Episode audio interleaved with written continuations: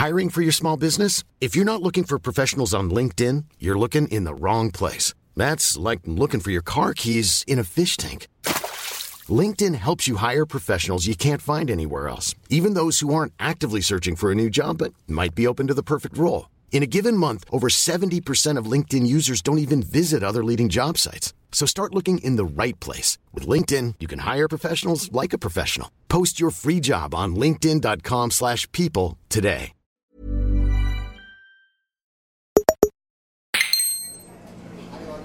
Pues sí, tío, en la, en la última vez que estuvimos en Japón, eh, que fue ya a finales de 2019, principio de 2020, eh, por las mañanas nos íbamos a, a correr, ¿sabes? Y un día, Coral, que era la que elegía un poco la ruta de por dónde íbamos y tal, eh, íbamos corriendo y me dice, te llevar a la escalera de John Ney. Y yo, John Ney, digo, vale.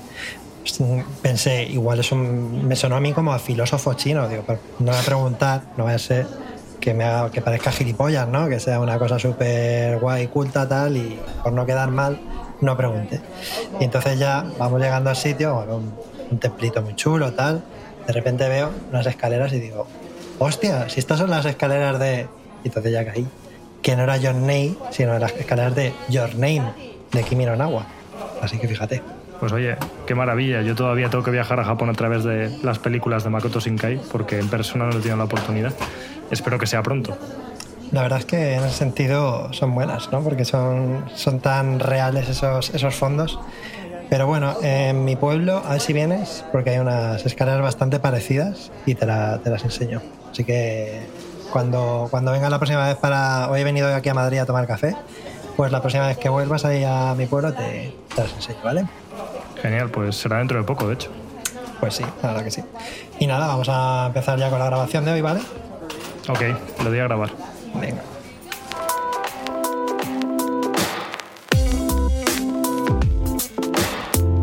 Continental breakfast. Yes, from 6 a.m. to 10 a.m. Pues muy buenas y bienvenidos a un nuevo Desayuno Continental, el podcast sobre objetos culturales que hacemos semanalmente en la plataforma Splendid.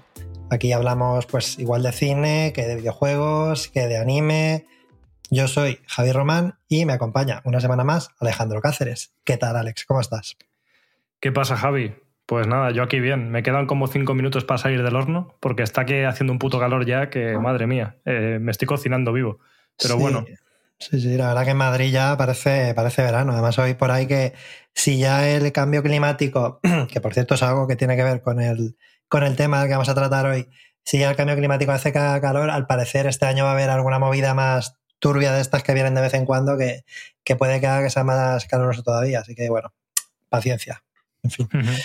La cuestión, eh, vamos adelantando que ahora hablaremos un poquito de actualidad, como siempre, pero eh, vamos a dedicar gran parte del programa a hablar de la obra de, de un director de anime, cine de anime, que se llama Makoto Shinkai.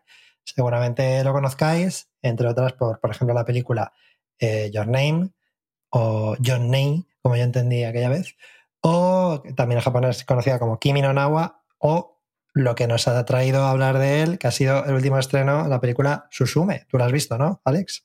Sí, sí, sí. Ahora la comentamos en profundidad. Y de hecho, bueno, quizá los desayunos ya tengan alguna referencia sobre este autor porque lo pusimos de ejemplo en el programa del amor para hablar sobre cine de amor. Mm. Así que, bueno, pues es para continuar un poco lo que dejamos caer ahí. Es cierto, es cierto. De verdad no me acordaba. Sí, sí. Aquí tenéis eh, motivos para revisitar el capítulo que se llamaba eh, El amor en tiempos del TikTok y ahí tendréis un poquito más. Pero bueno, vamos a empezar un poquito con la actualidad. Y yo tengo que, tengo que adelantar ya eh, a modo personal que hoy he dormido tres horas y me acabo de tomar dos cafés. Entonces estoy eh, en un estado que no sé qué puede pasar. Porque por un lado es como si tuviera una escafandra alrededor mío. O sea, voy a hacer una metáfora. Estoy, una, metáfora como las que hace Makoto Shinkai en sus películas, ¿no? Imagínate que tuviera una escafandra transparente alrededor que me impide percibir la realidad, pero al mismo tiempo estoy con la cafeína por las nubes y dentro de la escafandra estoy gritando. Así que no sé qué va a pasar, Alex. Así que Bueno, igual abres la puerta y, viajas a otro mundo o algo así, en el estado en el que estás. Seguramente, es que me, me dado cuenta de que estoy moviendo mucho las manos, tú no me ves, o sea, claro que me ves porque estamos aquí tomando café, pero estoy moviendo mucho las manos. Pero bueno, cuestión. Em, quería comentar antes de que me. Ahora te voy a preguntar qué has estado haciendo esta semana, pero una noticia que he visto que desde que Netflix dejó de mm, permitir que se compartiese la contraseña, ¿no? La, famosa de que pues, le pasabas a tu hermano, a tu amigo, la contraseña de Netflix y podías ver los, dos por el mismo precio, pues ha bajado mm, un millón y medio de usuarios, o perdón, un millón, un millón es el titular, un millón de usuarios en España, pero yo, eh, que todo el mundo se ha alegrado mucho, ¿no? En plan, porque aquí somos muy, eh, ¿no? sobre todo en Twitter, ¿no? De alegrarse cuando pasa algo malo para una empresa, lo cual nosotros también apoyamos porque siempre nos metemos mucho con Netflix. De hecho, antes me has comentado que tú tienes una teoría que ha sido porque, por nuestra culpa, ¿no? En verdad, por lo que han perdido. Sí. O sea, esto es un aviso para que Netflix sepa lo que pasa si no nos dan su suscripción de una vez.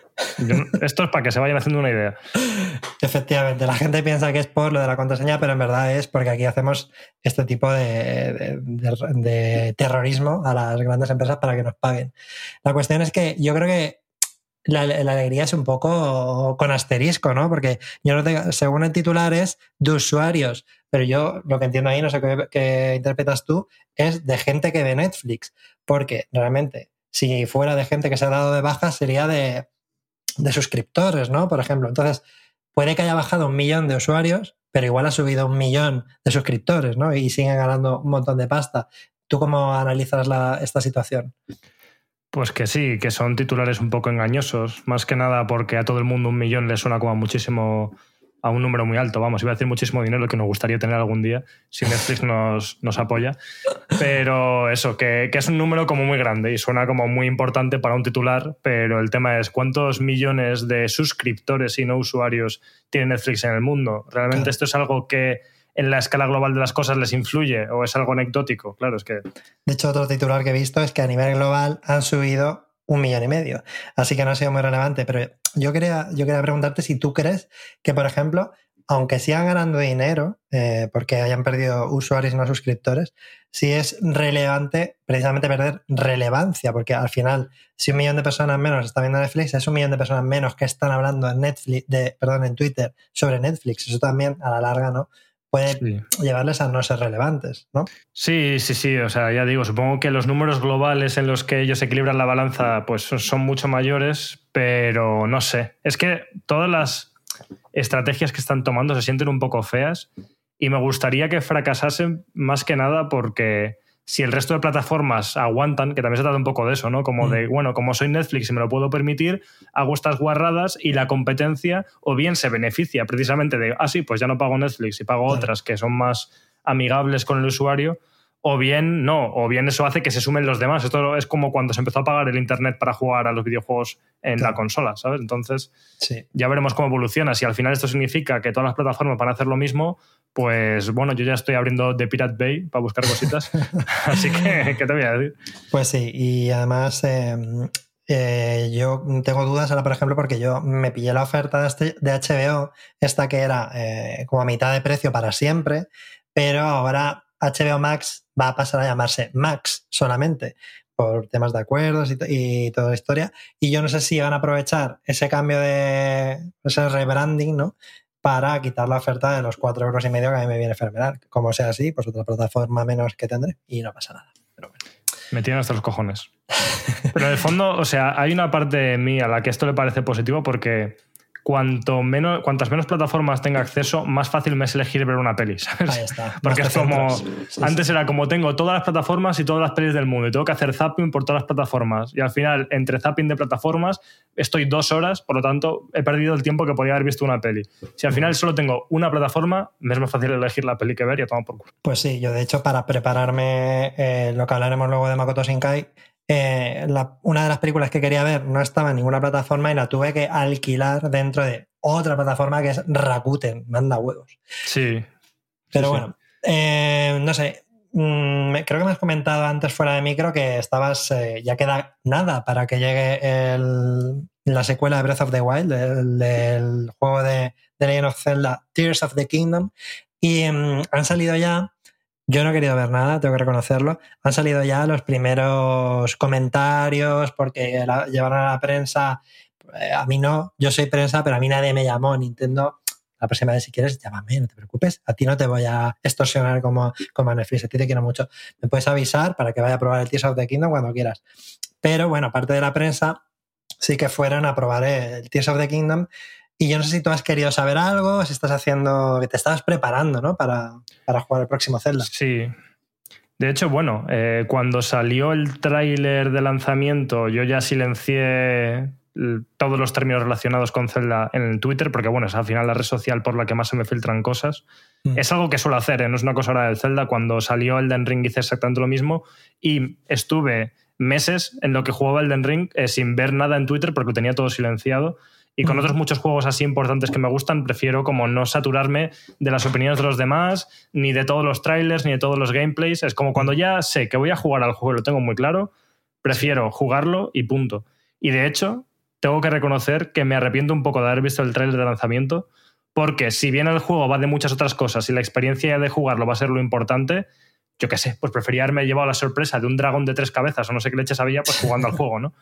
Eh, pero bueno, el caso es que sí, estoy, estoy a tope. Eh, de hecho, bueno, yo es que siempre me he mantenido como la duda respecto al, al Tears of the Kingdom, pues por el tema del continuismo, que ya sabía y ya lo hemos dicho mil veces que, bueno, me mantengo escéptico, pero evidentemente es Nintendo, evidentemente es un Zelda. No sé mm. cómo lo van a hacer, pero hagan lo que hagan, va a ser para bien y el juego va a ser increíble. Y con el gameplay de Eija, no sé decir su nombre, wow, sí. de Eija Onuma. Nuestro padre, puedes resumirlo, sí. Nuestro padre, es que me gusta tanto su nombre que me atraganto con él. Sí. Em, que con ese gameplay ya fue como, Dios mío, lo que estáis haciendo aquí, eh, evidentemente lo tengo eh, súper vendido, lo voy a comprar de lanzamiento. Y a partir de ese momento se acabó. Ahora lo que estoy haciendo es podía jugar a cualquiera, pero bueno, estoy jugando al Majora's Mask, que por cierto, tenéis tres programas, no uno ni dos, sino tres programas increíbles de la clave eh, haciendo introspectivas sobre The Legend of Zelda Majora's Mask. Y, y eso, no sé, como bueno, es uno de los que jugué hace mucho tiempo, pero nunca me pasé y ahora tengo acceso a él por la 3DS, que es una versión muy buena. Y digo, a ver, un Zelda que sea asequible para pasarme un poco tiempo en lo que sale el nuevo y, y la verdad es que lo estoy disfrutando muchísimo porque es increíble lo vanguardista que es ese puto juego para ser del año que es, porque básicamente eh, es crear cosas al estilo, o sea, ondas diferencias de Outer Wilds o hmm. ya en, el año que es del 90 y... 98 por ahí. Del 98, ¿no? Joder. que se dice pronto. Entonces estoy encantado porque es un juegazo, la verdad, y así pues hago tiempo hasta el 12 no, es, un poco más tarde, llegó en el 2000, pero bueno, año 2000, hace 23 años, vamos.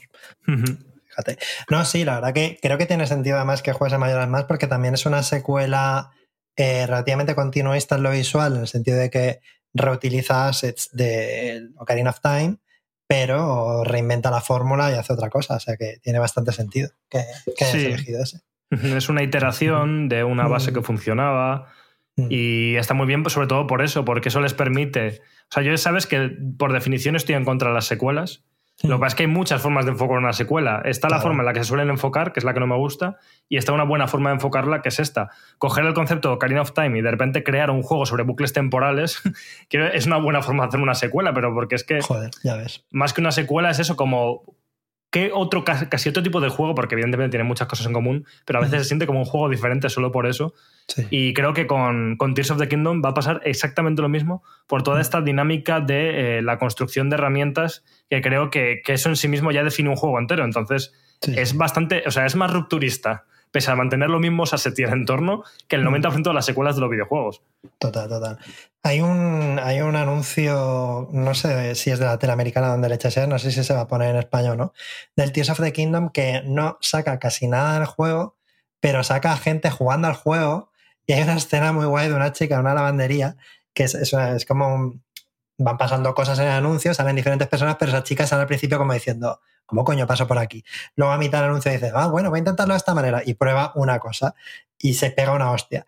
Y luego sale como sucesivamente a lo largo del anuncio y al final dice, cojones que se puede hacer esto y, llega al otro lado haciendo una locura y, es, y creo que define muy bien ¿no? lo que va a ser el juego, que va a ser pues eso, inventar de las posibilidades más locas del mundo, cada persona va a jugar un juego diferente. Por eso te decía yo que aunque sé que no que hubieses preferido no ver el tráiler, creo que en verdad cada uno vamos a jugar un juego muy diferente porque la historia es relativamente no es lo más importante. Entonces, pero bueno. Sí, o la narrativa es un poco lo que dices tú, la que cada uno se lleve, ¿no? Sí, Porque al final sí. tú vives ese mundo de una manera distinta y, y interpretas una narrativa para ti que es diferente a la de los demás.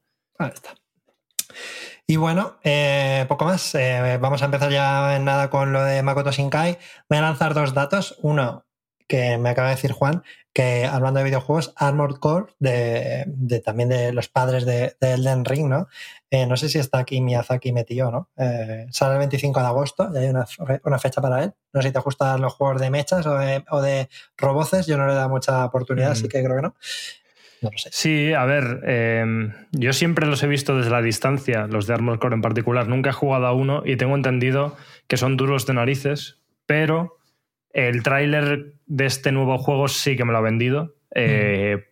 Por lo menos le voy a dar una oportunidad también viniendo de quien viene. Claro. Si luego no me entra, oye, pues yo qué sé, pues no me ha entrado. Pero la verdad es que no me. O sea, la acción del tráiler me parece acojonante. Mm.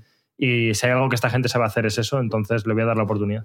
Sí, es lo que hablamos de Nintendo, que viniendo de quien viene, pues no puede fallar. Y luego otro dato es que este ya es como más etéreo, que es, se supone que hoy, bueno, cuando, cuando digáis esto ya habrá salido, pero nosotros todavía no lo hemos visto, sale el tráiler de el nuevo juego de nuestro amigo Jordi Apaco, miembro fumador de Saber Continental. Lo de miembro fumador, no sé si lo oíste, el, el podcast, el de los juegos de mesa que le llamaba miembro sí, fumador. Sí, sí, sí, sí. De, bueno, es fundador, miembro fundador de, durante los dos primeros años de Saber Continental y amigo del alma.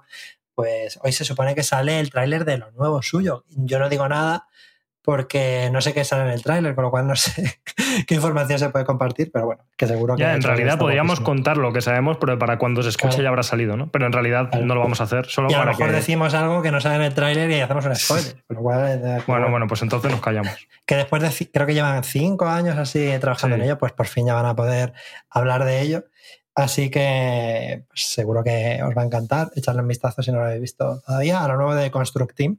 Me he dicho Jordi a Paco, sí. de Construct Team eh, publicado por Devolver Digital. No digo el nombre del, del, juego, pero supongo que en el trailer saldrá. Pero bueno, sí, por lo menos eso supongo.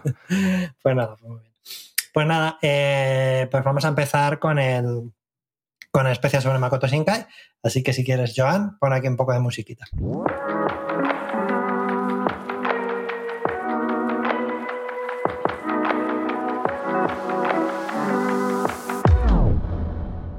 Bien, pues vamos a empezar haciendo un repasito de la obra de, el, iba a decir mangaka, pero no es eh, animaka, no sé cómo se tiene algún nombre, ¿no? Director de cine de anime, hay un, uh -huh. no, sé, no sé si existe o no. Pero bueno, Makoto Shinkai, con motivo del de reciente lanzamiento en cines de su última película, Susume. Vamos a decir, voy a decir un par de datos biográficos para poner un poco de contexto. Eh, decir que nació en el año 73, con lo cual este año ha cumplido 50 añitos. Felicidades, Makoto.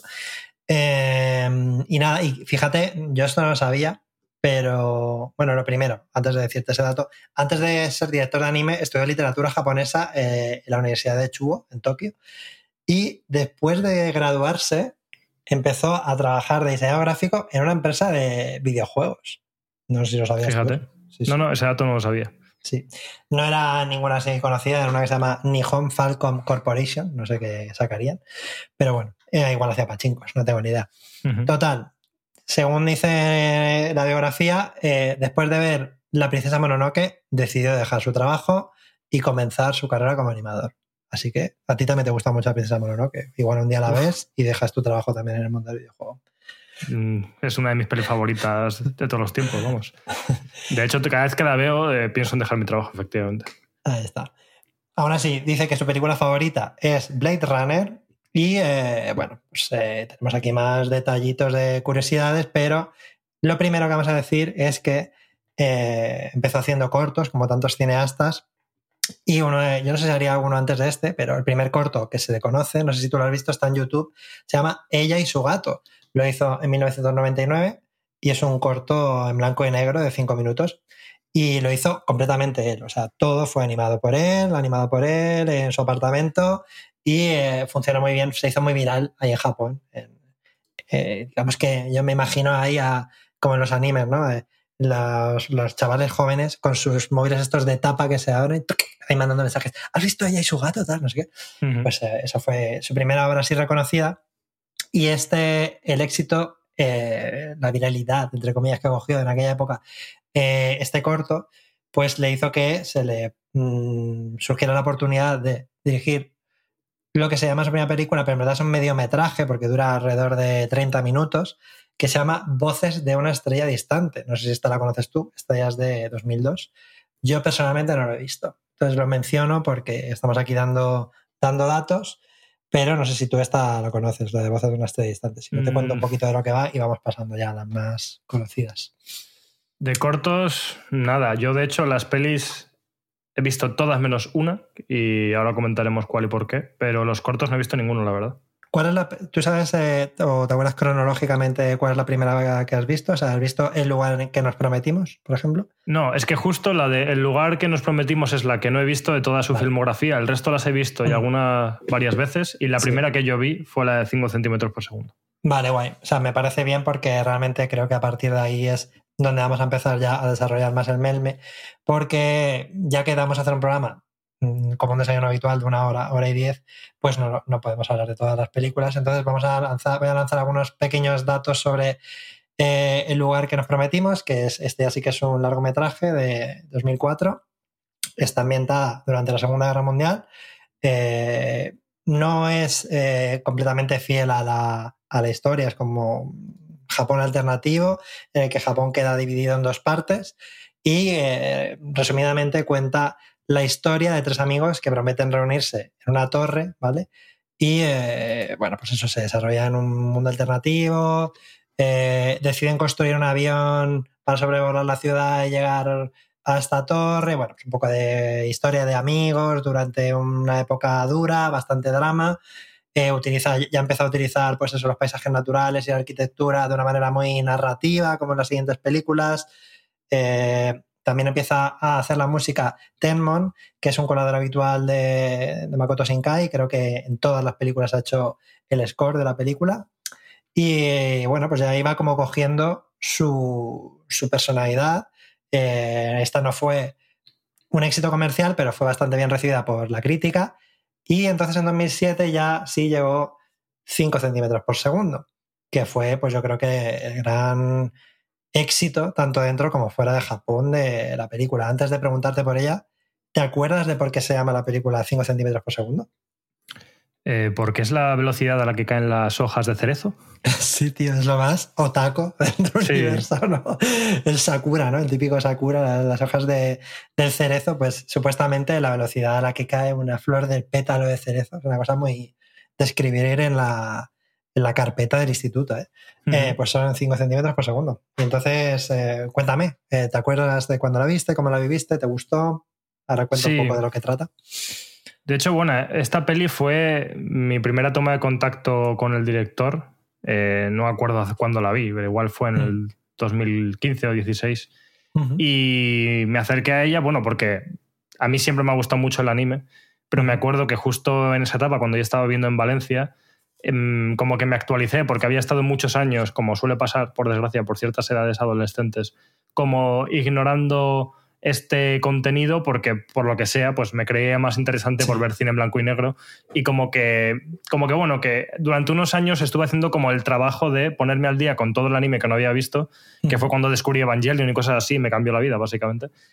Em, entonces en ese proceso también recuerdo que elegí esta película para verla con mi exnovia porque bueno, eh, más allá de fuera de los tópicos, por el motivo que sea, pues le atraía más ver esto que a lo mejor, pues precisamente Evangelion, por el tema de que es una historia pues así un poco más romántica, un poco más slice of life. Y mm, si te soy sincero, no me acuerdo mucho de ella. Sé que era una, o sea, que, que la película constaba como de tres historias paralelas.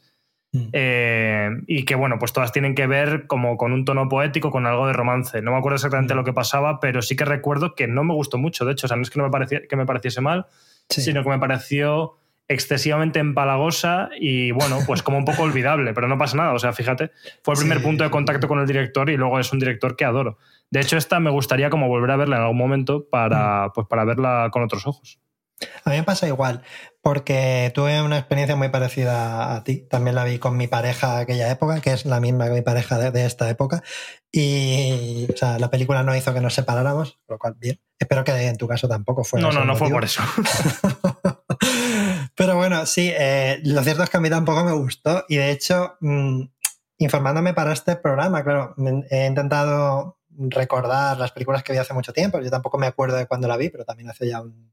Igual fue por más o menos la misma época que tú. Y creo que no, creo que no me enteré del todo bien porque yo también lo, entendí como tres historias separadas y eh, que los desayuners me corrijan si me equivoco, pero los resúmenes que he visto, las tres historias son de las mismas personas, solo que son en diferentes épocas, ¿vale? O sea, una son cuando son niños, otra es un poco más mayor y otra es después. Y en mi cabeza eh, tenía que eran como de personas completamente diferentes. Y es que, por contar la sinopsis, la película sigue la historia de amor de dos amigos de la infancia que se quieren muchísimo, un niño y una niña. Están siempre juntos, hacen cosas juntos, eh, todo lo hacen juntos. Pero uno de ellos se muda y entonces se separan.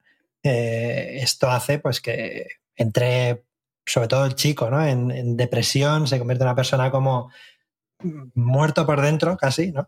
De hecho, tengo que decir ya que pasa piso ahora por Valladolid, que al parecer esta película fue parcialmente inspirada en la experiencia del propio Makoto Shinkai, que vivió pues, una relación a larga distancia y no le debió ir muy bien por cómo es la película, porque la película es, sin spoilers, un poco bajonera en general. Y, em, y trata eso, pues eh, la, la, historia de cómo la separación puede afectarles. Yo recuerdo eh, una escena, supongo que te acuerdas también, muy agónica, en la que el personaje del niño va a visitar a la niña. Eh, viven muy lejos, pero va en tren y el tren se queda parado en mitad de la nieve y es súper agónico. Es como, me cago en la puta, que no va a llegar, que se va a pirar. Es verdad. Sí, sí, sí. Sí, sí. Yo lo que más me quedé fue con eso y efectivamente sí, o sea, esa escena está ahí. Y es todo como un poco bajonero y deprimente de cómo pues eso, la, pérdida, la soledad, el deseo de conectar, pero la imposibilidad de hacerlo. Y nada, pues siguió pues, colaborando con Telmon para hacer la banda sonora. Y esta sí que fue muy bien recibida con la crítica y además fue un exitazo de, de taquilla en Japón y fue lo que le impulsó fuera de, y hacia del planeta, ¿no? A tomar por Le impulsó como a Tom Cruise en un jet y le lanzó fuera de. Bueno, y salió propulsado en un cohe encima de una moto. De, bueno, da igual. La cuestión es que salió de Japón y por eso nos llegó a nosotros, ¿no? Y probablemente nos lo bajamos en algún torrent. Y no te diría yo que debido a eso, ¿no? Seguramente debido a que el fansub fue, fue agradecemos los esfuerzos de la gente que hizo el fansub, pero seguramente, como suele pasar con estas cosas, pues ayudó a que no nos enterásemos del todo. Y efectivamente a mí tampoco me gustó en su momento, no, no le veía. O sea, yo había oído como cosas muy impresionantes de, oh, vas a flipar. Y no, no, no me gustó. Me, gustó mucho, eh, evidentemente, visualmente. Aquí ya estaba completamente definido el estilo que posteriormente se ha mantenido y se ha ido desarrollando. Esos cielos estrellados, esos colores azules, morados, ¿no? Ya se veían aquí bastante claramente. Saltamos a 2011, viaje a, viaje a Agartha. Y esta creo que tú sí la has visto, yo no la he visto. Yo sí que os puedo decir un poco por poner en contexto la sinopsis. Ponle contexto, eh, sí, ahora comento algo si quieres. Sí, pues eh, yo tengo aquí apuntado que la película cuenta la historia de una niña que busca un mundo mágico llamado Agartha. La película recibió críticas mixtas y no tuvo mucho éxito en taquilla. Tengo más datos, pero te suelto esto por si tú te acuerdas un poco de, la peli. Mm. A ver, yo esta la vi y, bueno, pues evidentemente, eh, no me recuerdo en qué etapa la vi exactamente, pero cuando ya se me habían acabado las de Ghibli, ¿no? O cuando las había visto cinco veces cada una, pues como buscaba cosas parecidas porque es tan impresionante lo que hace Ghibli que necesitas más. Y mm. es cuando empiezas a saltar a los imitadores de alguna manera que mm. ya digo, yo es que al principio Makoto Shinkai como que no le ubicaba. Yo he visto muchas pelis suyas y mm. no era consciente de él como director precisamente hasta la siguiente que, vendrá después de esta. Mm. Y el caso es que, habiéndola visto en ese contexto, la recuerdo a medias y la confundo mucho con la película de Terramar del, hijo de, Miyazaki. O sea, que también está regular, o sea que no es de lo claro, mejor de Ghibli que son tibias en general. O sea, yo creo que mm. ninguna de estas películas, incluso esta, que podría ser una de las peores, mm. ninguna realmente es mala. O sea, son como mínimo películas bastante disfrutables y que mm. solo por la animación son como un. como que te dan un abrazo, ¿sabes? Son muy bonitas todas. Entonces, no pierdes el tiempo viendo ninguna. Luego es verdad, pues que a lo mejor eh, pues la trama de una es mejor que la de otra, está mejor resuelta, pero yo en general, ya digo, no la recuerdo, pero precisamente si no me hubiera gustado nada, no la recordaría en el mal sentido, ¿no? Como que me habría disgustado y me habría parecido una pérdida de tiempo y al revés. Simplemente sé que era pues una peli muy rollo intentar copiar a Ghibli, no hacerlo tan bien, pero funcionar y ser entretenida. Así que bueno. Yo de todas maneras no, no, o sea, no es relevante que no, que no podamos hablar mucho de esta película porque a mí me gustaría que hoy nos centrásemos en, básicamente en las últimas y claro, les vamos a dedicar un tiempecito. Y de hecho es el momento de comentarte qué te parece si la siguiente, que es El Jardín de las Palabras, que para mí es una de las que más me gustó en su momento, eh, pero al mismo tiempo, mm, como tenemos mucho que hablar de las últimas, sí la dejamos para el Bermud, que para quien no lo sepa, en Desayuno Continental tenemos una sección que se llama el Bermud, que es, eh, si nos apoyáis en splendid.club, pues es un ratito más de podcast. Tenemos como una media hora donde desarrollamos pues, de una manera más íntima algunos de los temas de los que hemos estado hablando, contamos anécdotas personales, etcétera, etcétera. ¿Y qué te parece si esta, que creo que puede dar para Bermud, el jardín de las palabras, ahora si quieres digo dos datitos, y pasamos directamente a, las que nos atañen, que son sobre todo Your Name, El tiempo contigo y Susume, que es de la que hmm. venimos más a hablar hoy. ¿Te parece bien? Sí, sí, sí. Más allá de eso, habrá algún comentario en el que lance una flecha en dirección al Jardín de las Palabras, pero solo como referencia, así que ya luego la desarrollamos más. Bueno, pues solo decir que el Jardín de las Palabras tanto para para mí, eh, creo que es una de las mejores. Y es, es curioso, no sé si te acuerdas, dura solo 46 minutos, pero a mí solamente ir aquí que me gusta mucho por el hecho de que creo que es una de las más maduras en todos los sentidos, así de hecho de una manera rápida. No está, no está protagonizado por colegiales vestidos de colegial, por ejemplo, no está protagonizado por gente un poco más adulta, con problemas un poco más adultos, y puede dar bastante que hablar, pero bueno, eso lo hablamos luego en el Bermud. Entonces, está, salió en 2013 y saltamos directamente a, la, a esta ya sí, el, gran pepino cósmico de Makoto Shinkai, que fue eh, Kimi no Nawa, conocida internacionalmente como Your Name. Eh, aquí en España se, llama Your Name, ¿no? No se llama tu nombre, ¿no?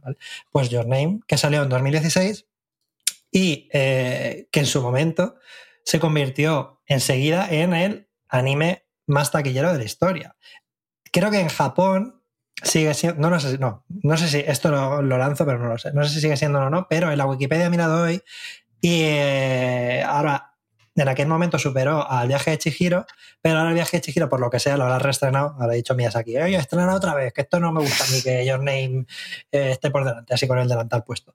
Y entonces eh, ahora el viaje de Chihiro vuelve a estar por delante y por encima de las dos está Demon Slayer, la película de, de Kimetsu no Yaiba. Pero bueno, aún así, un tercer puesto en los animes más taquilleros de la historia. Y por decir un poquito de sinopsis antes de que te pregunte por ella, pues la historia sigue a dos adolescentes que digamos que el grueso es que intercambian sus cuerpos de manera intermitente, ¿vale? Y esa es, digamos, como la base principal, pero luego hay como una historia como ecologista, un tema de un cometa, muchas cositas. Y bueno, cuéntame tu experiencia con Your Name. Pues Your Name la vi también más o menos en esa etapa que comentaba antes, hace, bueno, pues cuando salió, el año que salió. Ya había visto alguna del director, pero aproveché pues lo mismo para para verla con mi ex porque era una peli que era más fácil. Era la forma de venderle ver algo de anime, ¿no? era la misma ex que. Ah, claro, porque sí. era la misma época. No, o sea, eh, para Makoto había pasado el tiempo, pero para vosotros no. Vale. Para, o sea, sí, fue como una etapa muy concentrada en la que vi todas mm. estas pelis.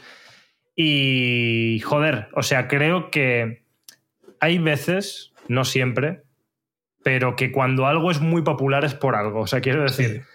Hay veces que hay obras hipercomerciales que a lo mejor pues yo no comparto sus valores o a mí no me apelan o no me gustan y lo que sea. Pero hay veces que hay películas que son un éxito y lo son porque verdaderamente son tan buenas que son satisfactorias tanto para un público muy especializado como para un público muy generalista. Y creo que cuando eso pasa con una película de anime es aún más representativo de, de que esto es así, ¿no? Porque muchísima gente que nunca ha visto anime y que no tiene interés de verlo puede ver esta película y enamorarse de ella, que por ejemplo es lo que pasó en el caso de mi ex. ¿no? Mm. Entonces, eh, la recuerdo mucho por eso, a mí me flipo porque me flipa y de hecho, pues desde, desde ese momento lo había visto como cuatro o cinco veces y pese a parecer en algunos aspectos, pues eso, lo que se puede criticar, o sea, precisamente creo que esta peli es muy buen ejemplo de, de cuando Shinkai hace las cosas bien,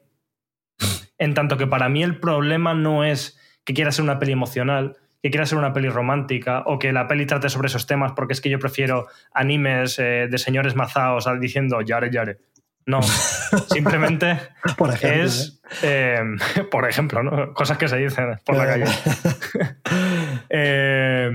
sino que, o sea, yo no tengo absolutamente nada en contra, al revés, adoro el género romántico y por eso elegí este director como ejemplo de, cineasta romántico cuando hicimos el programa del amor.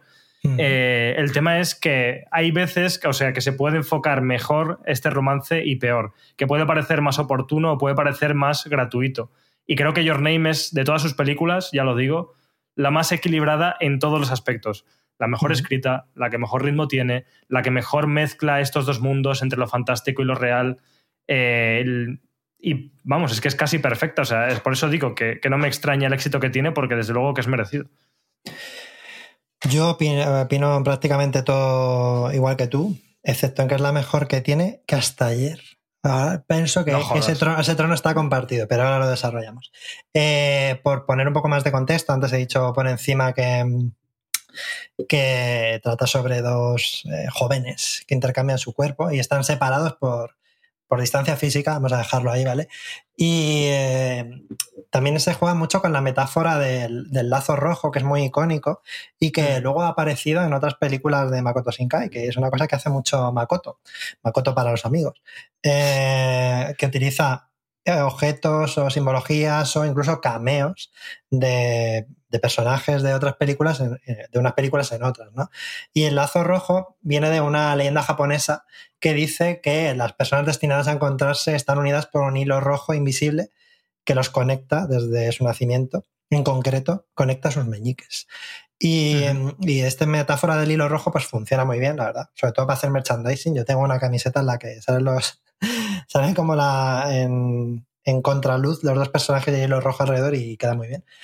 Y pues eso, un poco el, representa la idea del destino, el amor verdadero, y pues ha dejado eh, escenas eh, entre Taki y Mitsuha eh, pues muy icónicas, como la escena mítica de la escalera, en la que, bueno, pues se cruzan, no, no contamos por qué ni, ni cuándo ni nada, pero, pero ahí está.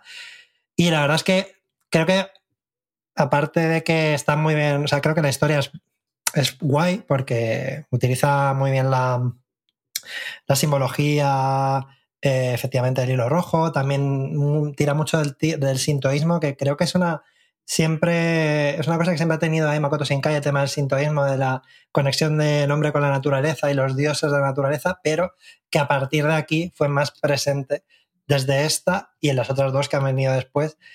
Y al parecer un poco influido por lo que pasó mm, unos años antes del estreno de esta película, quizá cuando se estaba produciendo, eh, que fue el terremoto de Fukushima, ¿no? Que eso pues, eh, pues trajo muchas secuelas psicológicas y dejó una, un poco una herida ahí en, Japón y evidentemente pues eso ha influido en su obra. Y aquí se empieza a ver. Sí que además también hay que destacar, que ya lo hemos dicho, que se llega como ya a un nivel altísimo de calidad, sobre todo en, la, el dibujo, sobre todo en los fondos, que lo, no hemos comentado suficiente, pero para mí quizá más que sus historias o lo que sea, lo más increíble de las películas de Makoto Shinkai son los fondos. Joder, qué bien hechos que están, ¿no? O sea, ya sean en 2D o los que hacen 3D que simulan 2D. Es increíble, ¿no? Sí, sí. Parece? La animación en general está a otro nivel. Probablemente, me da igual el género del que sea, hmm. para mí es la mejor animación que he visto prácticamente nunca. O sea, quiero decir, es que hmm. el nivel de, detalle, de preciosismo de todas las obras de Shinkai, sobre todo como ha ido refinándose hacia el final de su carrera, es que es admirable. Y, teniendo de referencia a Ghibli, ¿eh? que ojo, que cuidado, son de estilos diferentes. Sí, Ghibli es diferente. Es más pictórico. Más tradicional, por así decirlo. Claro. Mm. Eh, pero, ah, pero no sé, es que de hecho, este es el típico caso de detalle casi enfermizo, ¿no? De un nivel de realismo extremo, mm. pero que, que, casi es como viajar a Japón a través de sus planos. Es una cosa increíble. Sí, o sea, y de hecho las marcas reales que salen en sus películas, que no son pocas, hay bastante product placement, joder, están hechos con una, con una fidelidad cuando salen McDonald's o yo qué Sí. sé, las máquinas de café de Bosch o cosas por el estilo. Luego hay otras que, pues lo típico de cuando sale San- un, un Disman que es Sanio, pero pone eh, Sonia. Pues eso también lo hay. Pero, pero, pero, la- pero las que son realistas, joder, o sea, de verdad, dices, esto es una puta foto, es increíble. Sí, de hecho es como que solo con las películas de Shinkai se puede abrir una Mm. cuenta de Twitter de estas de planos de anime cocinando, ¿no? Y al detalle ahí cómo se ve todo. Es increíble, o A mí sea. me encantaría, viendo Susume, lo pensé, eh, que hicieran un videojuego como el que hicieron de, de Shin-Chan, que, era, que tenía fondos dibujados a mano y los muñecos en 3D, pues con los fondos ya, ya los tienen hechos, joder, que cojan los Sí, fondos sí, ya de las películas y metan unos personajes en 3D con cel shading y sería la polla. Pero bueno, De hecho, es que esta película, bueno, cualquier película suya, no va a 24 fotogramas por segundo, sino a 24 fondos de pantalla por segundo. Es, una- es increíble. Yo, bueno, antes de que pasemos a la siguiente, solo quería comentar brevemente lo del tema de la premisa de esta película, que al final es lo que hace que enganche tanto y que atraiga tanto, que al final es una premisa que se ha visto muchas veces en, en cine, pues yo qué sé, de, de comedia, de comedia romántica, ¿no? Lo de, Sí. ay, se nos han intercambiado los cuerpos, vaya por Dios. Este cuerpo no es el mío. Sí, sí. Efectivamente, pero es que está tan bien hecho, es tan gracioso, tan divertido. Siempre estás esperando a ver qué es lo que va a pasar. Por eso es que es una peli magnética. Y luego, evidentemente, hacia la segunda mitad es magnética por otros motivos, ¿no? Que no vamos a hablar. Pero empiezan a pasar cosas que son de un thriller que, que, vamos, ya le gustaría a muchas otras pelis. Pero es que la premisa del intercambio de cuerpos está tan bien llevada que es que, no sé, o sea, por supuesto que no puede no gustarle a nadie prácticamente. Es que es súper, súper, súper entretenida de ver. Y es una cosa que a veces eh, no es fácil de conseguir. Yo esto recuerdo, por cierto, que la vi en, en la muestra Sci-Fi, en el festival este que hace en la empresa en la que yo hago Sci-Fi Games. Pero bueno, que otra última cosa que quería decir al respecto a eso, por cierto, es eh, el montaje. A mí, eso, yo como me dedico a, a montar vídeos, entre otras cosas, hacer y tal y cual, o sea, me emociona mucho el montaje, un buen montaje en una película. Y el montaje bueno no tiene por qué ser un montaje rítmico y tal, puede ser un montaje de un plano de 30 minutos, me da igual.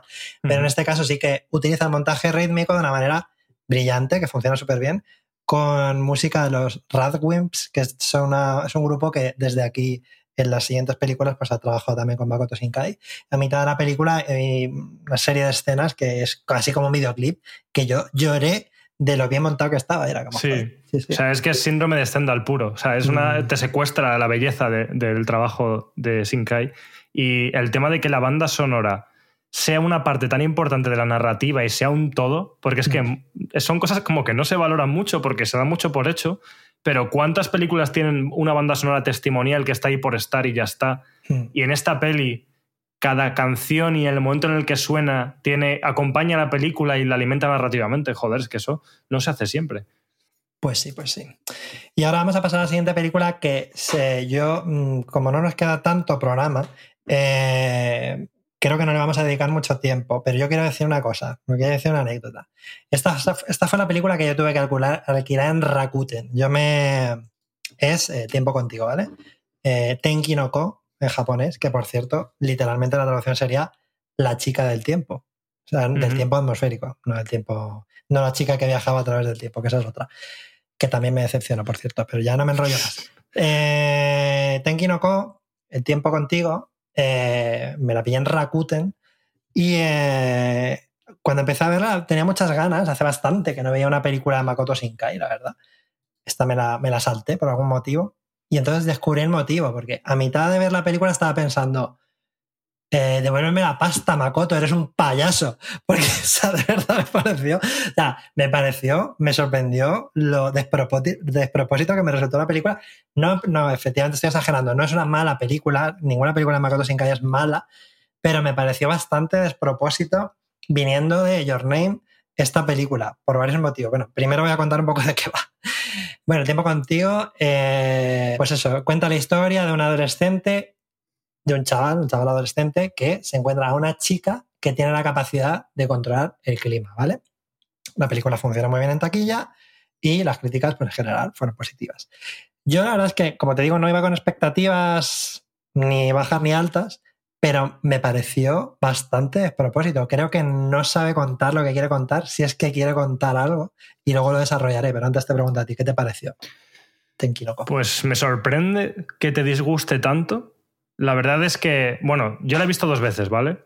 Y la primera vez que la vi, sí que salí más decepcionado. También, pues por lo evidente. Venía de Your Name, habían pasado unos cuantos años y tenía muchísimas ganas de ver lo siguiente de, este director. Entonces te encuentras el tiempo contigo y es un bajón. Es un bajón porque desde luego que, que baja bastante el listón.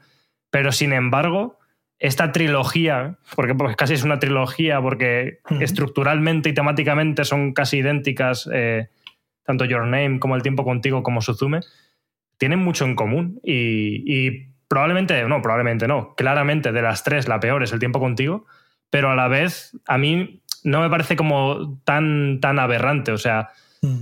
Eh, lo que pasa es que no tiene la misma gracia. Es que creo que, bueno, es que para hablar de lo que me parece mal, con muchas comillas, del tiempo contigo, tendría que hablar también de lo que me parece mal de Suzume, porque es que creo pues que. ahora vamos con Suzume ni... todo. Claro, o sea, pero el resumen es, antes de dar paso a Suzume, es que ni el tiempo contigo me parece tan mala, ni Suzume me parece tan buena. vale.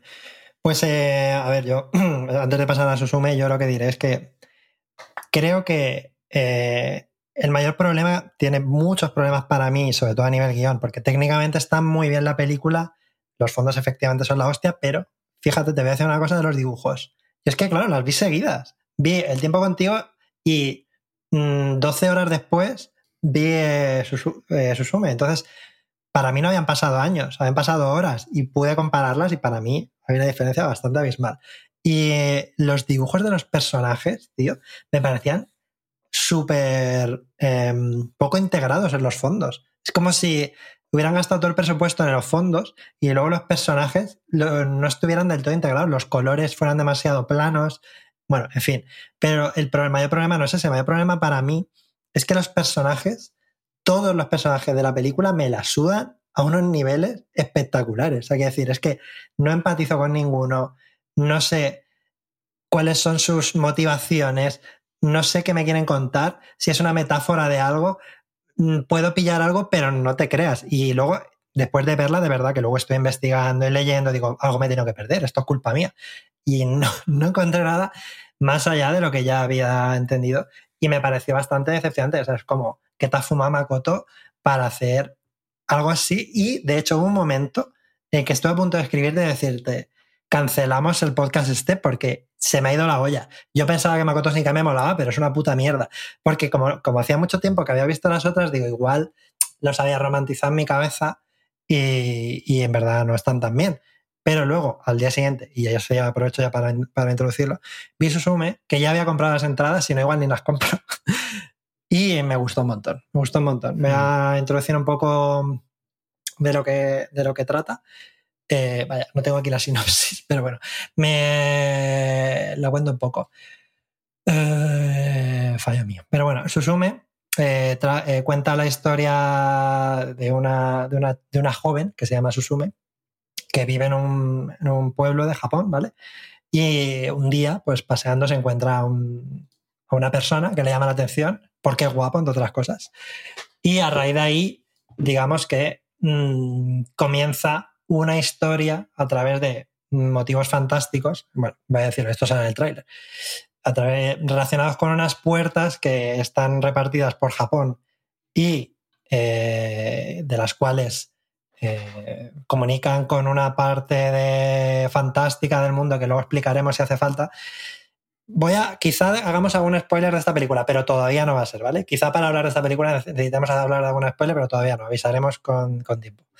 Pues estas puertas les llevan en un viaje físico y un viaje, también eh, espiritual y mental, eh, pues a través de descubrimiento del propio personaje de Susume, y etcétera, etcétera, con una estructura de road trip que a mí me mola bastante, por cierto.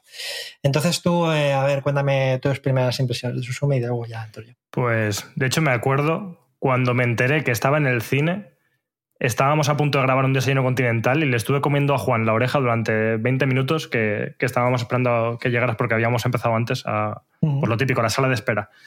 Y estuve dándole la chava porque, claro, porque Makoto Shinkai, porque esta nueva peli, pues qué ganas tengo. O sea, quiero decir, pese a haber visto el tiempo contigo, que ya digo que a mí, pues la primera vez no me gustó mucho, la segunda vez me pareció correcta.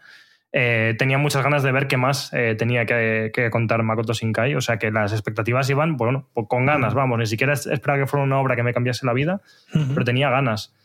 Eh, por dar un poco de contexto, que a veces parece que no, pero estas cosas influyen. Sí. El día que fui a verla, recuerdo que, que fui antes a una feria de hamburguesas en las Rozas de Madrid. Importante. Que, que, bueno, que a la gente que le guste el mundo de las hamburguesas, que ahora está como muy de moda, mm. sabrá que se hizo como una mega feria en las Rozas en la que iban todas las hamburgueserías de España a llevar las mejores hamburguesas allí porque había un concurso y no sé qué leches. Bueno, da igual. Joder, la próxima vez avísame, yo, yo para esas cosas, yo para comer Sí, no, si es que de hecho yo fui de casualidad porque mi novia me había quedado con, con sus amigos para ir y como que dijo, hoy hacemos este plan y yo, vale. Sin más, o sea que no. De hecho, tampoco habíamos planeado ir a ver la peli porque yo quería ir a verla, pero como ella no podía, ella también quería ir a verla, gracias a Dios, esta novia sí que le gusta el anime. ya es no, no, lo no, lo vais a dejar menos mal, Makoto. sí, sí, por eso fue que lo dejé con el anterior. Pero bueno, el caso es que, que ella también quería ir a verla, ¿no? Yo quería ir el día del estreno, pero ese día ella no podía y entonces, pues, simplemente yo ya daba por hecho que no la iba a ver y que no sabía cuándo iba a verla. Y fue todo de casualidad, de que estábamos con nuestros amigos y de hecho creo que es muy interesante las eh, opiniones que salieron después de ver la peli, porque estábamos yo como fan declarado del director, mi novia como fan del anime y que le gustaban las pelis del director, su mejor amiga, que solo había visto Your Name y le gustaba mucho, y su novio, que no le gustaba el anime casi en general, ¿no? Y creo que, bueno, es como un buen espectro para tantear el terreno de cómo fueron las impresiones después de verla. Pero dicho eso, ¿qué pasa? ¿Por qué comento todo este rollo de las hamburguesas? Porque es que además no es la primera vez que me pasa. Recuerdo cuando fui a ver Once Upon a Time in Hollywood, que fui a, la vi en Bilbao después de haber ido al Chacolí Simón este que hemos ido alguna vez los desarrollos de videojuegos. y te quedas de ya, vamos, toda la sangre estómago, vamos. En fin, entonces eso yo creo que un poco influye, ¿no? Entonces, ¿qué, ¿qué, pasa? Que yo vi esta peli y una de las cosas que para mí, primera crítica, tampoco es para volverse loco, pero me parece excesivamente larga. Y con todas las hamburguesas en el estómago, tuve momentos de cabecear un poco. Entonces, en fin, pero al final influye, el ¿no? mismo día o el día después? No, no, el mismo día después Hostia. de comer las hamburguesas. No, fue, no. fue como improvisado de, oye, venga, vamos al cine. Yo, ah, qué guay, vamos a ver esta peli de Makoto Shinkai.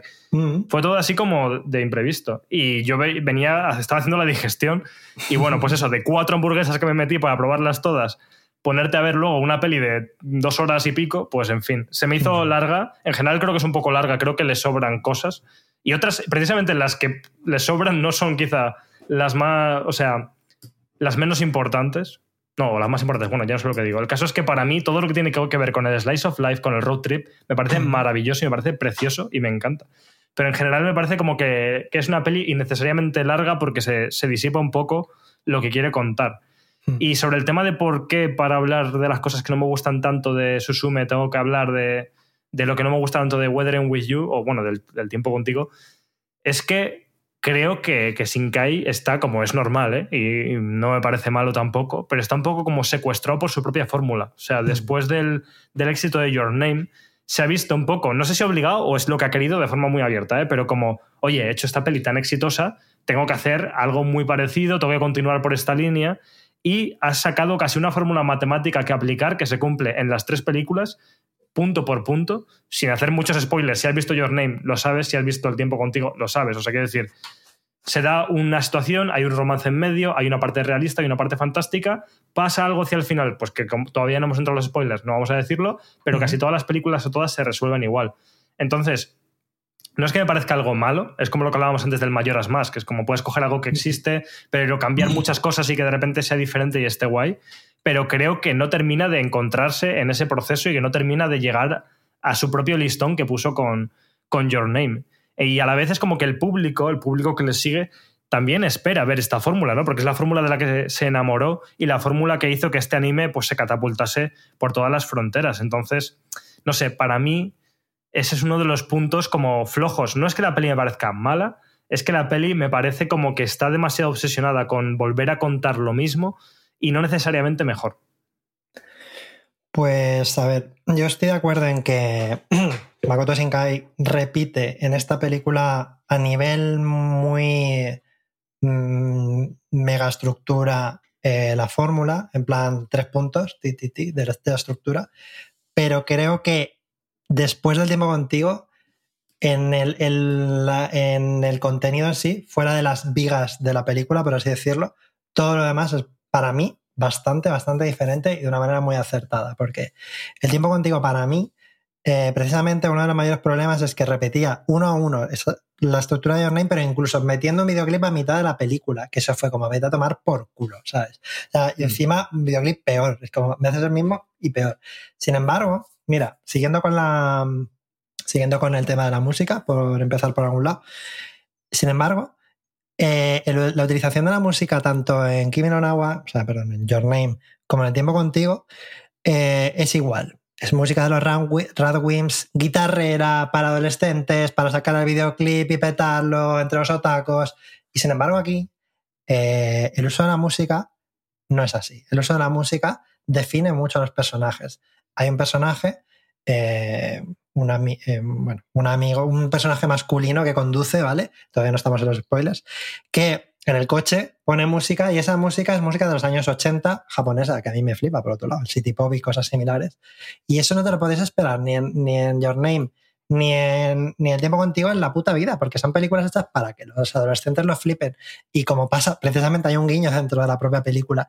Ese personaje le pregunta a la protagonista adolescente que tiene 17 años, ¿te gustan los clásicos? Y la otra sigue comiendo el bocadillo como diciendo, me la suda. Para mí es un guiño de propio Makoto Shinkai en plan, a ver, adolescentes, ya sé que esto no, yo tengo 50 palos, ya sé que esto no va para vosotros, pero esto es lo que quiero contar. Y entonces ahí la música está contando cómo es ese personaje, cómo se relaciona a través de la música con los demás personajes, porque les pincha canciones en el coche según el estado de ánimo que les ve, para intentar ayudarles, para intentar que se sientan mejor y cosas por el estilo. Me parece un buen comienzo para explicar que esta película me parece infinitamente más madura que El tiempo hmm. contigo y, un poco más madura que Your Name en el sentido de que van dirigidas a, un, a un target diferente, por así decirlo. ¿no? O sea, las dos, las dos están bien para el target que está dirigido, pero esta está dirigida para un target quizá un poco más maduro, quizá esa gente que en su momento vio Your Name y ahora es un poco más mayor, mm. o quizá para gente un poco más mayor todavía.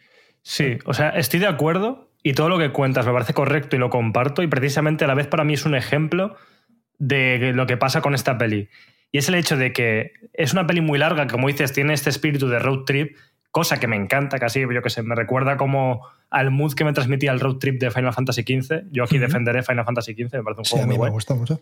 Eh, y toda esa parte me fascina. Y de hecho, todas las pequeñas partes de Slice of Life es que me quedaría con ellas casi como si fuesen un capítulo separado. Toda esa historia que cuentas del viaje en coche con ese personaje, cómo los personajes se comunican entre ellos. En general, estoy de acuerdo en que estos personajes están mucho mejor que los del tiempo contigo. Pero lo que me pasa es eso, como que si fragmento la peli en, secciones y en partes, pues yo qué sé, eh, cuando se queda eh, hospedada con esta dueña de un bar y todo lo que pasa alrededor de eso, porque al final la peli pasa un poco eso, ¿no? Como esto no es ningún spoiler, es una peli en la que la protagonista, por motivos, tiene que viajar por todo Japón y en cada zona conoce a alguien y tiene una relación relativamente íntima para lo poco que conoce a, esas personas. Eh, y todo eso es que me parece precioso, fascinante, mm. súper íntimo. Eh, me encanta, pero el problema es cómo encaja en la imagen global de una peli que es demasiado larga y que al final sí o sí va a tener que hacer los mismos efectismos fantásticos para contar la estructura que lleva contando desde Your Name, porque es que eso parece que funciona. Y, como que me gustaba más el Slice of Life que la trama principal mística, ¿no? Entre comillas. Yo es que no, o sea, yo no lo veo así. De hecho, para mí no me, a mí no me pareció larga. A mí me, me pareció que tiene o sea, la duración correcta porque la disfruté mucho de principio a fin. Sí que, sé, sí que veo que hay dos películas. O sea, la primera parte quizás es más fantástica, la segunda parte es más realista y ya cada uno conecta con una parte más o con otra. Por ejemplo, a Coral le gustó más la primera parte, a mí me gustó más la segunda parte de la película. Bueno, pero decir que la segunda es realista bueno, mejor lo pongo con pinzas, porque todo va hacia el creciendo de la fantasía. Evidentemente sí, pero es que también eh, es que esto ya, mira, voy a decir una cosa y vamos a entrar a la parte de los spoilers, ¿vale? Eh, yo no sé hasta qué punto eh, la mayoría de la gente que ve la película realmente, ni tan siquiera yo, ¿eh?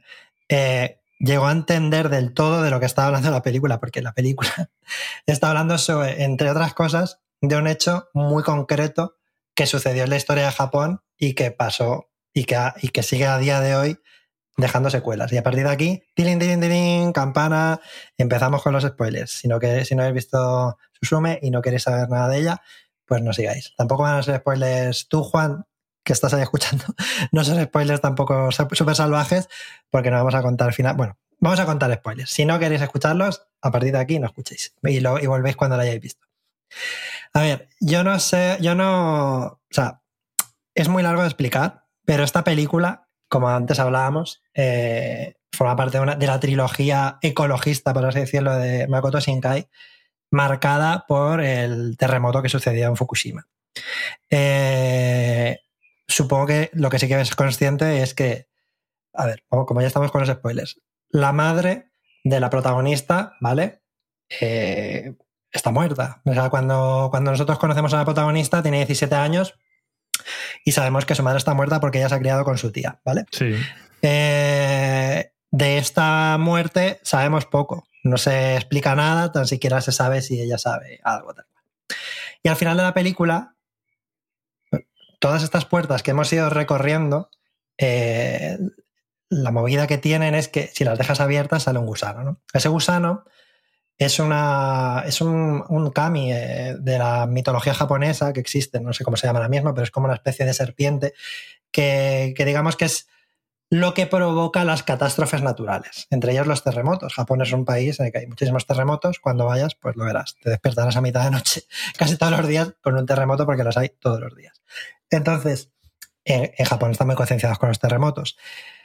La madre de, de Susume murió en Fukushima, el terremoto de Fukushima. Y, al final lo vemos porque encuentra un libro en el que ella dibujaba de pequeña, que estaba escondida, y pone la última fecha que aparece es la fecha del terremoto de Fukushima.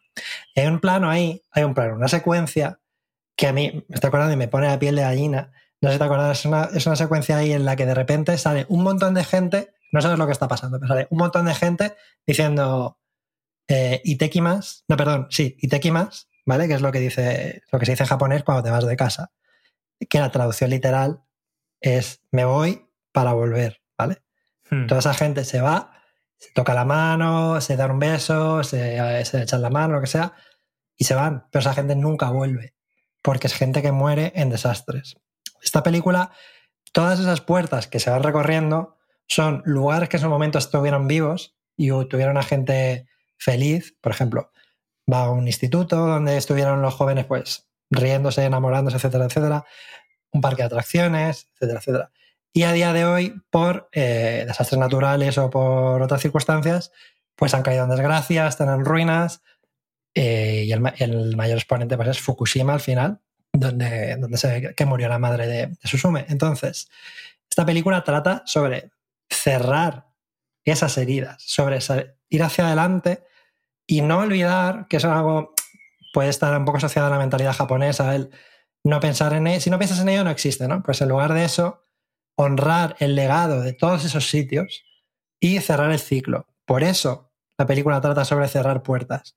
Ella tiene que cerrar su propia puerta. Ella, sin darse cuenta, lleva toda la vida afectada, traumatizada, porque su madre murió y no, sabía que eso le estaba afectando.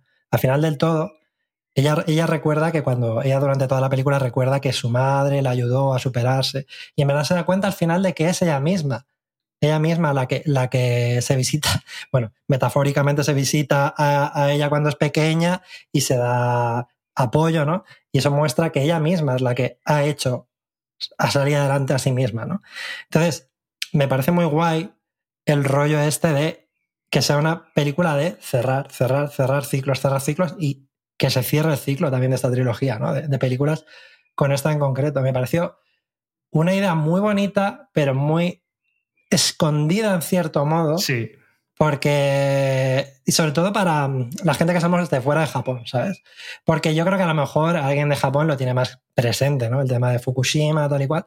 Pero los de fuera, como no nos lo expliquen, no lo vas a pillar. Entonces, si no lo pillas, te pierdes gran parte de esa emoción y por eso para mí la película crece cada vez que pienso en ella. Sí, yo soy consciente de todo esto que dices, creo que es muy interesante, pero precisamente al final con lo que me quedo, que no me quedo con eso, o sea, partimos de la base de que a mí me parece una peli guay, o sea, es que a mí me gustó y de hecho tengo ganas de verla otra vez porque, como he comentado antes, tampoco la vi en el mejor contexto del mundo y a mí me gusta volver a estas películas. Y de hecho puede ser una película que se beneficie de un segundo visionado cuando tienes todas estas cosas más claras. Entonces tengo ganas de volver a verla. El caso es que, que sí, todo esto de los terremotos, de las catástrofes y del duelo y del proceso del duelo es totalmente cierto la peli es muy meticulosa con eso. Makoto Shinkai en general es muy meticuloso con todas las metáforas sobre eh, pues eso, la naturaleza o sobre todos los elementos de la cultura japonesa, hasta el punto de que cuando hacen el proceso de cerrar las puertas es similar a un ritual que se llama eh, Jishinchai, que es el ritual de bendecir un terreno a todo lo que ocurrió antes, antes de construir algo nuevo. Entonces, es muy meticuloso con todo eso y todo eso está ahí, pero está demasiado escondido para mi gusto. O sea, a mí me habría gustado que se hubiese tratado más de cara y no que hubiese estado empañado porque se nos olvida, que no lo hemos comentado todavía, que la mitad de la película uno de los personajes es una puta silla. Entonces quiero decirte, eh, y que está bien, que sí, que eso tiene que ver pues también la filosofía japonesa de cómo los objetos tienen vida o tienen alma, ¿no? Incluso un objeto cotidiano como una puta silla. Pero creo que esa tontería, que está graciosa, si yo, mm, si la peli me gusta, insisto, pero tengo que estar aquí dando un poco el contrapunto pero que esa tontería como que resta la importancia a otras cosas y como que se mezclan demasiadas ideas a la vez, que por un lado es lo que quiere ser realista, el slice of life, el acercarse a todas esas personas que siguen viviendo pese a haber superado estos traumas, mezclado con tengo que tener una historia fantástica en plan Ghibli en la que aparezca un gato gigante que haga estas fumadas, eh, que, que si el pavo se convierte en una silla, y aparte de todo eso, es que encima los protagonistas están enamorados. O sea, ¿tú crees que era necesario el romance para contar todo esto? Porque para mí no. Es una cosa que está ahí un poco pues porque tiene que estar, porque es una peli de Makoto Shinkai y porque tiene que tener esa estructura. Pero realmente el, amor de ella hacia sí misma, el cierre, el cierre del bucle, como dices tú, la relación con su madre, todo eso es suficiente y el romance es completamente innecesario. A mí, yo tengo que decir que el tema de la silla al principio también me molestó, porque me, me pareció también innecesario eh, luego, sin embargo, esto lo hablé con Coral y a ella eso no le molestó. Y de hecho, luego, posteriormente me he enterado, o sea, viendo, informándome para este programa, que lo de la silla es que realmente es otra vivencia más de Makoto Shinkai. Le regalaron a él una silla a sus padres así cuando era pequeño y tal. Y mm, bueno, está guay meter estos detallitos. Pero la cuestión es que luego, esta ya es una experiencia personal, ¿eh? a la silla le falta una pata. Entonces, como la silla anda coja, me recordaba a mi perra Lola, que también ha estado, ha estado como, pues ha tenido problemas de espalda, le han operado y anda así un poco raro. Y me daba muchísima ternura ver que cojeaba la, la, silla. Y eso me, me, atrajo. Y luego también pensé, es que, por otro lado, si, si en vez de una silla hubiera sido el personaje en su forma, precisamente el romance habría estado más presente de manera. No tendría por qué, pero somos así. Si vemos a dos personas jóvenes y guapas juntas, tal y cual, empezamos a shipear y ya está, ¿no? Entonces, creo que el hecho de que, de que se convierta en una silla es como. Dejamos esto de lado completamente. De hecho, una de las pero por eso es tan irreal que se enamoren tanto, tío, que es una puta silla. Tú no te enamoras de una silla. Pero, decir, pero eso te enamoras de la persona, pero es que tampoco casi ni se comunican, tío. O sea, quiero decir, eh, está, para mí está súper metido con calzador el tema del, romance y de hecho, con toda la importancia que tiene todo lo demás, no olvidemos que el motivo para, el que ella vuelva al inframundo, bueno, al otro mundo, al más allá, como lo quieras llamar, no es por sí misma, no es por su madre, es para salvar al de la puta silla. O sea, quiero decir, entonces, para mí, por eso cojean esas cosas, nunca mejor dicho, como la silla. yo, no estoy, yo no estoy de acuerdo en eso porque eh, esta película, para mí, de todas las que he visto de Makoto Shinkai, es la que menos se centra en el amor. O sea, hay amor, sí, efectivamente. Pues no lo metas, o sea, quiero decir, es que es innecesario.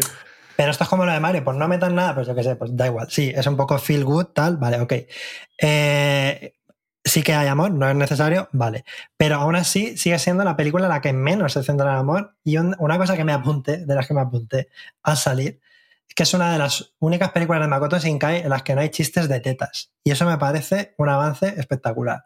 Porque en Your Name, pues el chico cuando se mete en el cuerpo de la chica se toca las tetas. En El tiempo contigo, el protagonista le mira las tetas con la que vive, tal. Y aquí no. O sea, quiero decir, hay un poco de mm, intención de madurar en ese aspecto.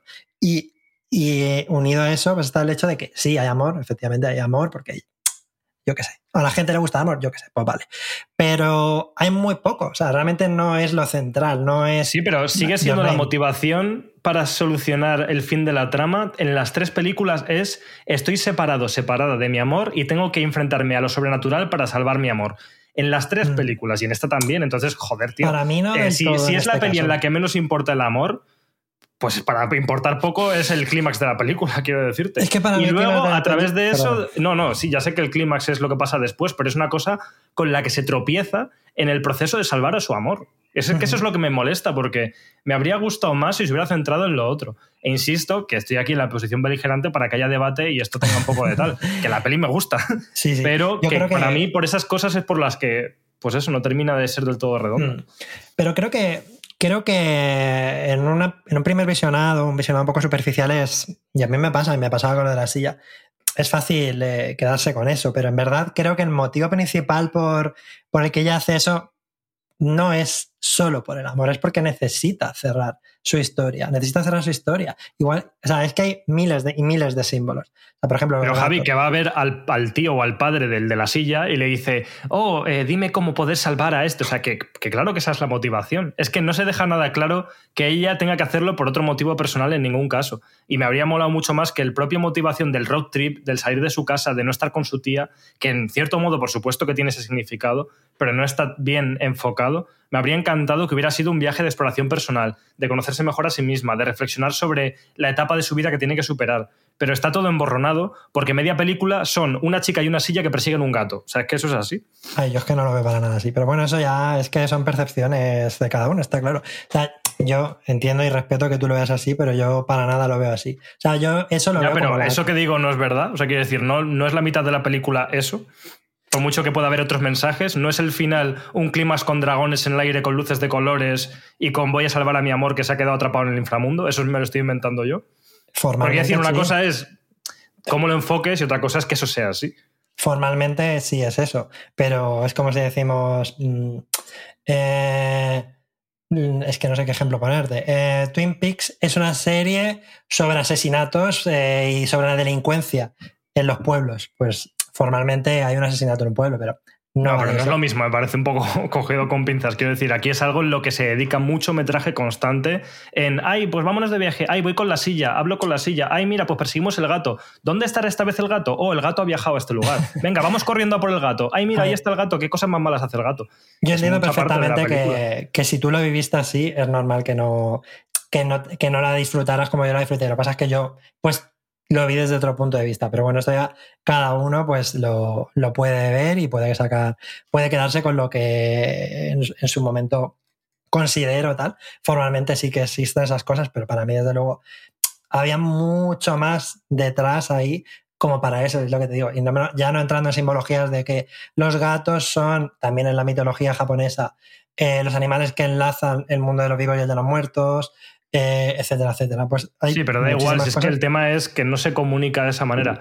O sea, en cualquier caso, para mí, por, por resumir en realidad mi opinión, es, es una peli que me gusta, es una peli que tengo muchas ganas de volver a ver y, sin embargo, me parece que a veces está un poco perdida en eso, en que lo importante y lo guay que tiene es tan guay y está como tan en una segunda capa, porque sin embargo tiene que ser una peli que guste a la, a la audiencia que le gustaba Your Name y que le gusta a los adolescentes enamorados, que eso lastra un poco una película que podía haber sido redondísima. Y para mí no es mala para nada. Me parece una peli muy guay. Pero me da pena que tenía potencial de ser algo mucho mejor. Pues yo respeto tu opinión, pero yo vi otra película. O sea, yo, yo lo que vi. O sea, eso estaba ahí, obviamente, pero para mí no, no es eso. Y de hecho, yo lo que más aplaudo es que creo que ha sido, para mí, yo cuando salí dije, vale, Makoto Shinkai ha decidido dar un paso hacia la madurez, en el sentido de mostrarnos algo, sí, cogiendo esa estructura de tres actos de Your Name, ok, pero todo lo que hay entre medias es muy diferente. O sea, y todo, y todo lo que lo une es muy diferente. Y los personajes están desarrollados de una manera muy diferente. Pero bueno, eso ya cada uno que lo vea y que saque su propia conclusión. Se podría hablar muchísimo de esta película y eso ya para mí creo que es bueno. Creo que esta película puede ganar mucho en un segundo visionado y más, fíjate tú, cuanto más sepas de la película, cuanto más sepas del trasfondo de la película, toda la historia de, la herida que arrastra Japón con Fukushima, y etcétera, etcétera. Todo eso, cuanto más información se tiene, o las metáforas del Namashu, el dios este, el pez gato este, de la, de la serpiente que sale de las puertas en este caso, cuanto más se sabe de la película, creo que más se beneficia. Y sí que es verdad que eso se puede perjudicar en un primer visionado, pero bueno, evidentemente, pues creo que lo, ideal es que cada uno pues, lo vea y saque sus propias conclusiones y cada uno, pues eso, hemos, hemos, lo hemos vivido de una forma, pero creo que todos podemos sacar una conversación interesante de esto. Y dicho esto, ya llevamos una hora y cuarto, ya vamos a ir cerrando, ¿no? Para ir al Vermont, si te parece. Sí. Pues nada, muchísimas gracias por escucharnos. Si habéis llegado aquí porque nos, o no os molestan los spoilers o habéis visto su suma y queríais escucharlos, pues os damos las gracias. Eh, sabéis que si queréis un ratito más de podcast, pues tenemos el Bermuda ahora en la plataforma splendid.club. Podéis entrar y, podéis escuchar eh, lo que tenemos que decir de eh, El Jardín de las Palabras y alguna cosita más. Y mm, nada, si no, si no puedes o no, quieres eh, entrar a splendid.club o lo que sea, pues te damos las gracias igualmente. Sabes que nos puedes apoyar dándole a seguir y poniendo los cinco estrellitas en Spotify, en Apple Podcasts, etcétera, etcétera. muchas gracias por esta conversación, Alex. Ahora seguimos en el Vermont, ¿vale? Muy bien. Pues hasta luego. Chao, chao.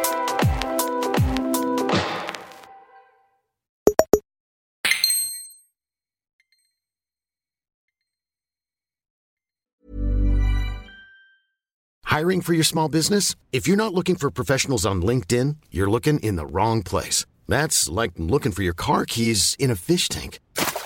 LinkedIn helps you hire professionals you can't find anywhere else, even those who aren't actively searching for a new job but might be open to the perfect role. In a given month, over 70% of LinkedIn users don't even visit other leading job sites. So start looking in the right place. With LinkedIn, you can hire professionals like a professional. Post your free job on linkedin.com slash people today.